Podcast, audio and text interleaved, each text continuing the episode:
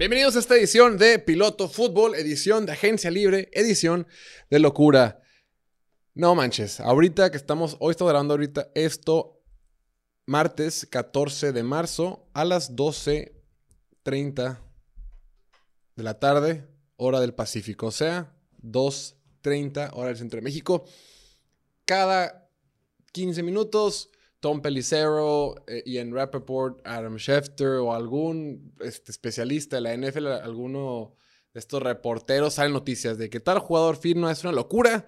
Me imagino que estás un poquito vuelto loco, pero tienes que entender que muchas de estas noticias no van a ser tan trascendentes. No toda la noticia que sale es importante.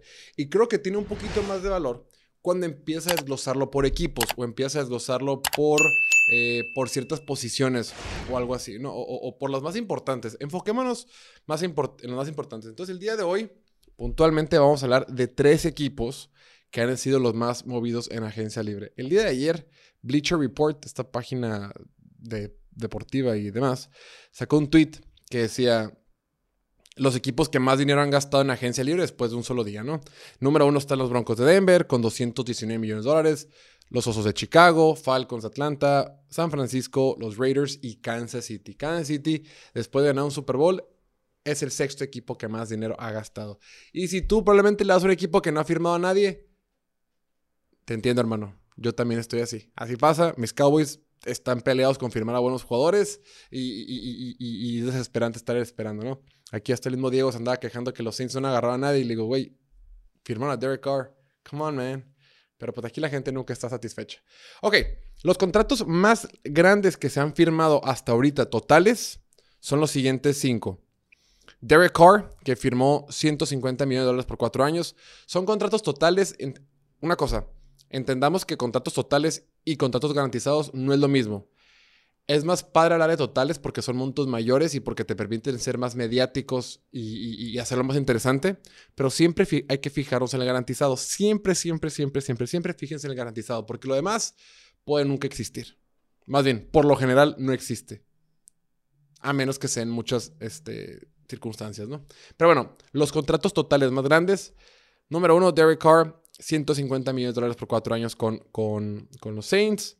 Mike McGlinchey, el tackle derecho de San Francisco, firmó 87 millones y medio de dólares por cinco años. Javon Hargrave, el tackle defensivo de los Eagles, se fue con San Francisco por 84 millones en cuatro años. Jawan Taylor, el tackle derecho de Jacksonville, se va a Kansas City por 80 millones de dólares en cuatro años, pero lo van a usar de tackle izquierdo, algo rarísimo. O sea, Taylor juega de tackle derecho con Jacksonville y en Kansas City dijeron, ah, qué padre, con nosotros jugarás de tackle izquierdo. Y pues, por supuesto, Jimmy Garoppolo, que firmó con el equipo de Las Vegas tres años por 73 millones de dólares. Y Tremaine Edmonds, linebacker de Buffalo, es el 6. Linebacker de Buffalo firmó 72 millones de dólares por cuatro años con Chicago. Ok, hoy esos son los más grandes, los más interesantes. También por ahí hay uno de Jesse Bates, el safety de Cincinnati que se fue a Atlanta. Dalvin, eh, Tomlinson de Minnesota que se fue con Cleveland. Pero bueno, no vamos a ir uno por uno porque si no, nunca vamos a acabar. Vamos a hablar de los más importantes y hablaremos de los tres equipos tres de los equipos que más movimientos han hecho. Empecemos. Hablemos de los poderosos Raiders. Se trajeron a Jimmy Garoppolo. De entrada, los Raiders soltaron a Derek Carr, soltaron a Jared Stidham, su quarterback suplente, quien jugó un par de partidos la temporada pasada en la recta final, y ahora se tiene a Garoppolo. Si eres fan de los Raiders, probablemente no estés tan emocionado y la neta te iba a decir que no te culpo, pero justo antes de que empezáramos a grabar salió la noticia de que habían soltado a Darren Waller y ahora sí te digo, ah, rayos. ¿Qué pasó? O sea, está preparado, ¿no? Jimmy Garoppolo tiene un marca de 40 ganados. En 57 partidos ha ganado 40 partidos de ellos. Em, ha completado el 67.6% de sus pases, que lo hubiera colocado como el quinto este año en la temporada 2022, ¿no? Quinto mejor. Tiene un rating de pasador del 99.6, que lo hubiera colocado como séptimo este año en la, en, la NFL en la temporada 22. El contrato que le dan de 72 millones de dólares por tres años, en realidad por el garantizado te puede salir después de uno. Sí, después hay complicaciones muy leves con el tope salarial, pero en realidad te puede salir después del primer año. O sea, Jimmy Garoppolo te da esta flexibilidad de decir, tenemos la séptima selección global del draft y aquí podemos hacer dos cosas Si nos cae un jugador, que, un quarterback que nos gusta mucho, lo podemos tomar. Si es uno que le falta desarrollo todavía, como Will Levis o como Will Levis, el quarterback de Kentucky, o Anthony Richardson, el quarterback de Florida, lo podemos esperar un ratito en lo que se desarrolla, en lo que aprende el juego, porque ya tenemos a un quarterback funcional. Ya sé que Jimmy Garoppolo no es Joe Burrow, no es Justin Herbert, todo lo entiendo, pero es un quarterback con el que puedes trabajar en la NFL. Y va a entrar un sistema que más o menos conoce con, con Josh McDaniels. Perdón, que conoce con Josh McDaniels. Entonces te da esta especie de flexibilidad de decir, no me tengo que ir de boca en el draft y pagar la millonada que pagó Carolina para irme por un quarterback. Me puedo esperar y si me llega a caer algo, me llega a caer algo donde estoy perfecto. Y como firmé por tres años con Garópolo, ya sé que no te va a encantar escuchar eso si eres fan de los Raiders, pero también puedes decir, ¿sabes qué? En caso de que me caiga el quarterback perfecto, no tengo la urgencia para meterlo, lo puedo desarrollar. Pero si no, tengo el siguiente año para ir por un quarterback y también lo puedo tener en la banca un rato para que se desarrolle. Y en el Inter ya tengo a Garoppolo titular con una, ofensiva que puede trabajar. Pero si la nada, tú consigues un quarterback este año como un Anthony Richardson de Florida o algo así, y te funciona a la perfección, el siguiente año te deshaces de Garoppolo y punto. O sea, como que está... O sea, híjole. Estaría padrísimo que pudieran asegurarse que iban a tener a CJ Stroud del quarterback de Ohio State, pero no se puede. Creo que la decisión es correcta. No pagas mucho, tienes un, un muy buen plan B en caso de que no puedas encontrar el quarterback que tú quieras en el draft. Y no te ves con urgencia de sobrepagar. Y entendamos que estos Raiders, la verdad, el año pasado no fueron malos. Los Raiders, de acuerdo con las métricas de eficiencia de Football Outsiders, fueron la ofensiva número 8 por tierra. No, tuvieron a Josh Jacobs, que fue el mejor corredor de la NFL la temporada pasada. Eh, fue Pro Bowl. Y empiezas a ver el roster y dices, oye, terminaron con récord de 6 ganados y 11 perdidos, pero perdieron dos partidos en tiempo extra contra Niners y contra los Cardinals, perdieron por un punto contra Kansas City y contra los Rams, perdieron partidos muy cerrados contra Indianapolis, Chargers y Pittsburgh. Si ciertas jugadas hubieran sido de forma diferente, los Raiders perfectamente hubieran podido tener un récord de 10 ganados y 7 perdidos, o de 9 ganados y 8 perdidos, y la percepción que tuviéramos de ellos fuera otra. Pero la NFL es de rebotes, la NFL es de circunstancias y la NFL no es justa. También hay que decirlo, los Raiders tienen una muy mala defensiva. Pero bueno, yo cuando me estaba preparando para este podcast dije, ¿sabes qué? Vamos a ser optimistas con los Raiders. Es momento de darles esa esperanza y decir, ¿sabes qué? Este puede ser un buen año. B. Con Jimmy Garoppolo vas a poder tener una ofensiva viable. Vas a poder tener un buen juego terrestre vas a poder tener ataque con tus armas. Firmaron a Jacoby Myers, el receptor de, los Patriotas de Nueva Inglaterra, que no les salió tan caro. Firmaron tres años por 33 millones de dólares. Bastante bien. Era la mejor opción en la agencia libre.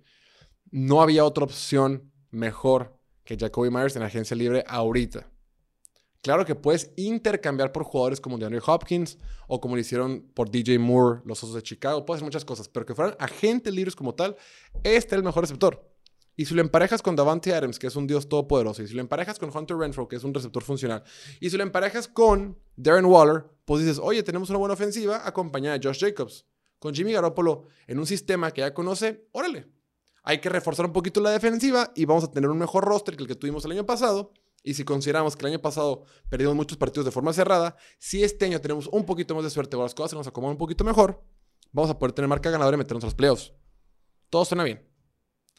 La bronca son dos. Una es que en la defensiva, que es la gran debilidad, no han firmado a nadie. Solo han firmado a Marcus Epps, el safety de Filadelfia, que era de los, creo que probablemente el jugador más flojito que tenía la defensiva titular que llegó al Super Bowl de las Águilas de Filadelfia.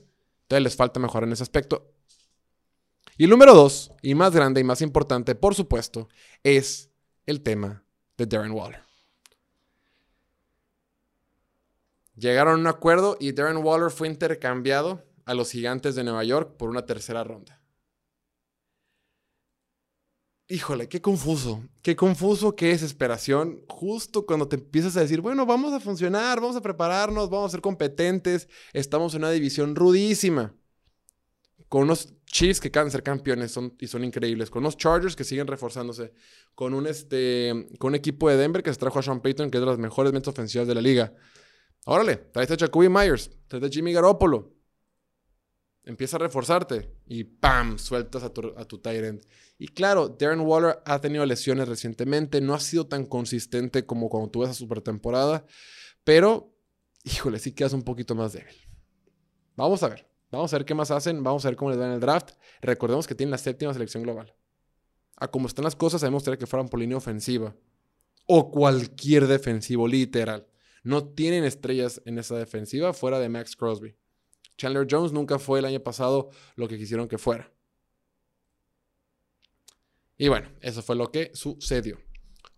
Otro equipo que ha estado muy activo, el segundo que más estuvo activo en el día 1 del draft, es draft. De la agencia libre es Chicago. ¿Qué tal lo de Chicago? De entrada, el viernes a las 2.30 hora de local, hora aquí de Mexicali, hora del Pacífico, los tipos dijeron, nos vale madre que ya se quieran ir de fin de semana a descansar, nos vale madre que ya quieran ir, cerrar laptops y echarse una cervecita, dijeron, tenemos una noticia bomba. Y fueron con, con, con Carolina y le dijeron, Carolina, te queremos regalar la primera selección global. Únicamente tienes que darnos dos primeras rondas, dos segundas rondas y a DJ Moore. ¿Jalas? Y Carolina dijo, por supuesto, claro que jalo. Vamos, venga. Súper movida de Ryan Pauls, el gerente general. Súper movida. Creo que fue una manera de exprimir esa primera selección global que tenían. Es, yo ya tengo un quarterback. Justin Fields, fuera de las lesiones, nos ha demostrado que puede lanzar el balón. Hay gente que no, que no, piensa así. Yo, yo sé los que ve que sí. Yo he visto, lo he visto lanzar varias veces muy bien el balón. Le falta ser más consistente, pero bueno, estuvo en equipo sin receptores, un equipo sin línea ofensiva, estuvo en una ofensiva con Matt Nagy el año pasado, bueno, hace dos años, la temporada pasada, estuvo con un coordinador ofensivo, Luke Getzi, que lo hizo bien, pero bueno, estaba aprendiendo sobre la marcha y todo eso. Creo que eh, Justin Fields, con las situaciones en la, situación en la que está, ha ido mejorando y solo va a mejorar. Entonces le traes a DJ Moore, que es un buen receptor, le das capital de draft para seguir fortaleciendo el equipo y venga, a darle. Lo que está raro es que en esta agencia libre, la gran movida, bueno, de entrada, fueron por Nate Davis, un guard que estaba en Tennessee, y lo firmaron por 30 millones de dólares por tres años. Bien, está bien. Necesitas línea ofensiva, perfecto. En el interior, perfecto. Vas por DeMarcus Walker, un tackle, un e-, edge rusher, bueno, tackle defensivo de, de, bueno, end defensivo de Tennessee también. Te lo traes y le pagas 21, 21 millones de dólares por tres años. Va, está bien. Necesitas jugadores en esa defensiva porque literalmente no tenías a nadie. Ya tienes a jugadores titulares. Vas por TJ Edwards, eh, linebacker de Filadelfia, titular, que no es el mejor en cobertura de pase, está un poquito flaquito, pero es inteligente y juega bastante bien. No, juega bien. A mí no me gusta. Pero dices, bueno, es un titular. Necesitabas jugadores, híjole, cuando eres un equipo como Chicago, que tienes tanto espacio en el tope salarial, que tienes tan poco talento, a veces tienes que sobrepagar por, por, simplemente tener jugadores. Y eso hicieron con TJ Edwards. Vale, pagaron por tres años, bueno, 19.5 entre tres años, ¿no? que es un promedio de 6.5 al año. Va, va. Empezaron a gastar algo de lana y después hacen su contratación bomba. Van por el linebacker que estuvo en Buffalo, seleccionado en la primera ronda hace un 4 o 5 años, Tremaine Edmonds. Y le dan un contrato de 72 millones de dólares por 4 años, o sea, 18 millones de dólares anuales. Uno de, los contratos, uno de los contratos más grandes en la historia para esa posición. Y está raro porque Tremaine Edmonds Obviamente fue seleccionado en la primera ronda, es un linebacker del que se esperaba mucho, pero cuando llegó a Buffalo, nunca fue ese linebacker que Buffalo quiso que fuera. Hasta su última temporada. La mejor temporada que tuvo Tremaine Edmonds con Buffalo fue la temporada pasada. Antes era súper irregular. Súper irregular, cometía muchos errores, estaba un poquito perdido, no entendía bien el funcionamiento de la NFL como tal, batallaba y todo eso. O sea, la, capacidad atlética, el, el, físico lo tenía. Tenía todo para ser por algo fue primera ronda. Pero no había demostrado hasta este último año. Entonces, con un muy buen año, dijo, dijo Chicago, perfecto, vente para acá, nosotros aquí te apapachamos. Lo que está raro es que la temporada pasada dejaron ir a Roquan Smith, lo mandaron a Baltimore a cambio de una segunda ronda.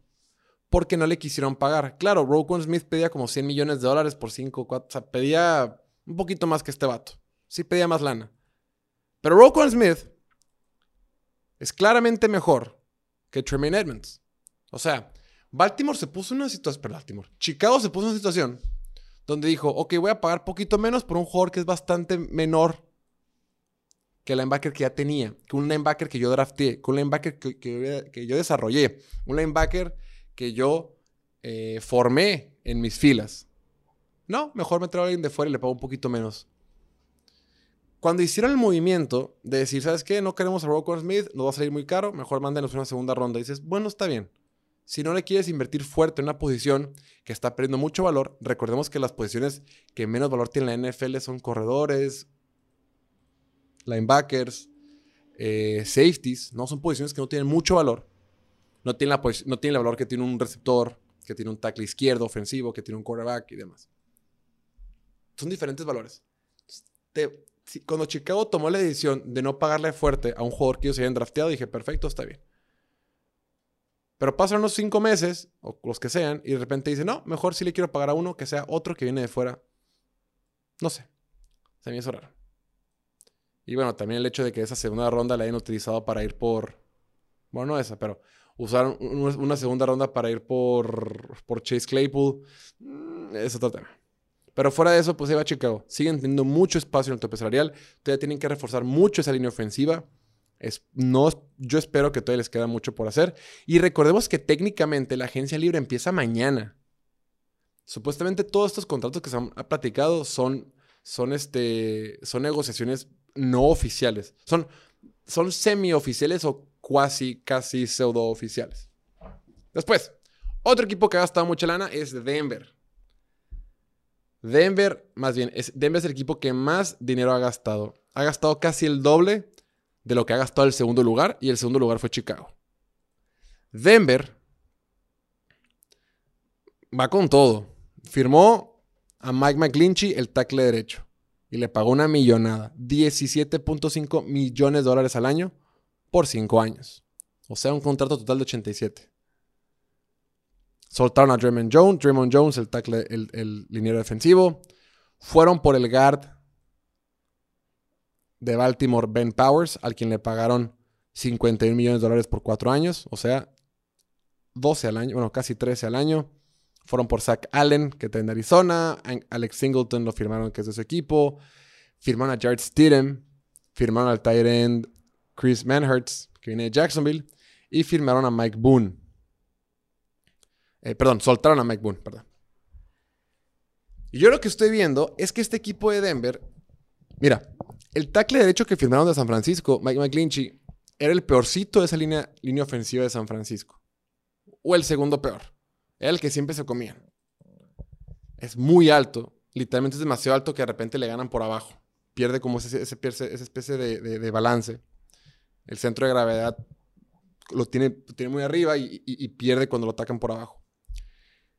Sin embargo, Mike McClinchy fue primera ronda, fue top 10 cuando entró, a la NFL. Y ese tipo de, fama se te queda. Se queda contigo. Entonces, Mike McClinchy batalla mucho en bloqueo de pase. Y aquí te va la teoría que tenemos. Subimos un video hoy temprano y recibimos algunas críticas, pero la teoría que tenemos. Yo por lo que estoy viendo, la lectura que tengo de este equipo de Denver es que todos estos movimientos los está haciendo Sean Payton, el nuevo head coach, a quien se trajeron de Nueva Orleans, uno de los mejores, mejores mentes ofensivas de la NFL, estos movimientos los están haciendo porque dicen, ¿sabes qué, Russell Wilson? Ya no te vamos a dejar cocinar, ya no estás funcionando mucho. Este liniero ofensivo que trajeron de San Francisco es mucho mejor en bloqueo terrestre que en bloqueo de pase. Este guard que trajeron de Baltimore es mucho mejor en bloqueo terrestre que en bloqueo de pase. Este tight end que trajeron de Jacksonville no es un tight que atrapa, es un tight que sirve para el bloqueo para bloquear. Entonces, no te están dando armas, Russell Wilson, para que te pongas en la bolsa de protección y estés lanzando como te gusta, que tú eres un pocket passer. No, te estoy más bien fortaleciendo el juego terrestre para que la identidad o la cultura de este equipo sea mover la pelota por tierra, porque ya no confiamos mucho en ti. Y yo como Sean Payton, que me dieron una millonada por venir aquí, no voy a arriesgar mi futuro para salvarte a ti Tú ya te vas. Russell Wilson se va esta o la próxima temporada, pero eventualmente se va si no es que levanta. Y cuando Sean Payton llegó con Denver, yo supongo que les dijo, oigan, yo encantado de venir aquí, pero nada de que a mí no me amarren con este vato. No, no, no, no, junten mi futuro con el de él. Lo de él es prácticamente insalvable. Voy a hacer lo que pueda, pero si no ojalá yo tengo que seguir. Va, va. Imagínate que te dicen, vente para acá, pero tienes que, tienes que arreglar, corregir a Russell Wilson. Pues no, güey, no, no. Y eso súmale que pagaron 10 millones de dólares por Jared Stidham, el quarterback que estaba con los Raiders. Jared Stidham es un quarterback que ha jugado de titular en la NFL.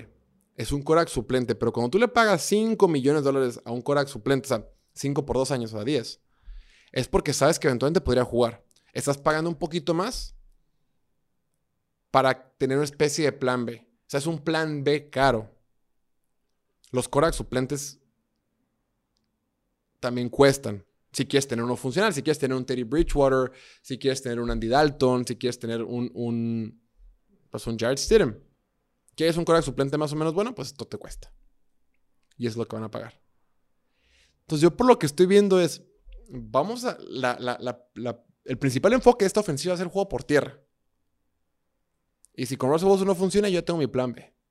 Y si ahorita no jala, pues el siguiente año voy por, una, voy por un quarterback en la primera ronda. a ver qué hago. O busco a alguien en la agencia libre. Pero yo por lo que veo es que Sean Payton no se está subiendo al barco de Russell Wilson y con justa razón. Creo que el vato vio el desmadre el año pasado y dijo, en yo no me quiero meter en esto, voy a hacer lo que pueda, pero si no jala, pues es mi bronca. hasta aquí lo dejamos. El día de mañana continuamos con más temas de agencia libre. Nos vemos a la próxima.